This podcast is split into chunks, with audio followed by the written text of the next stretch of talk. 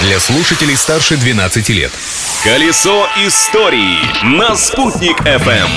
Всем большой солнечный привет! Меня зовут Юлия Санбердина, и в эфире новая подборка интересных событий и фактов из истории сегодняшнего дня. Личность дня. Личность у нас сегодня будет не реальная, а вымышленная. 25 ноября 1940 года в фильме «Тук-тук» дебютировал дятел Вуди.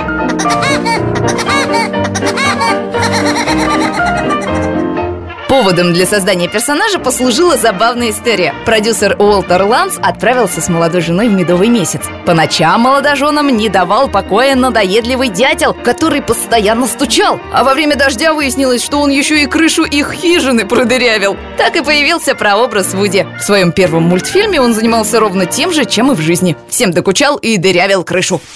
Изобретение дня. А 25 ноября 1867 года знаменитый Альфред Нобель запатентовал динамит. Целью изобретателя было найти способ более безопасного использования крайне нестабильного нитроглицерина. Тремя годами ранее младший брат Нобеля погиб на фабрике от взрыва этого вещества. С момента своего изобретения и до середины 20 века динамит использовался как основное взрывчатое вещество в горном деле. В итоге Нобель сколотил состояние, благодаря которому впоследствии он смог учредить премию своего имени.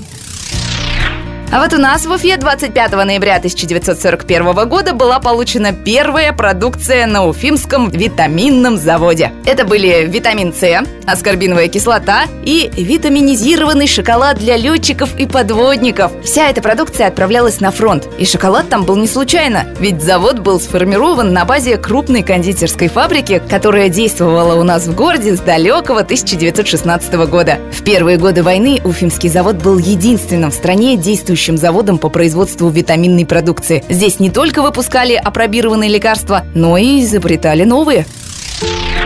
И другое важное для нашего города событие произошло в этот день, но в далеком 1870 году. 25 ноября того года состоялись первые выборы Уфимской городской думы. Появление выборной городской власти стало результатом городской реформы, одной из великих новаций Александра II. Правом избрания в городскую думу пользовались лица, достигшие 25 лет и обладающие недвижимой собственностью. Это были владельцы торговых и промышленных предприятий и купцы. В ходе уфимских выборов было выбрано 69 думцев, которых тогда называли не депутатами, а гласными.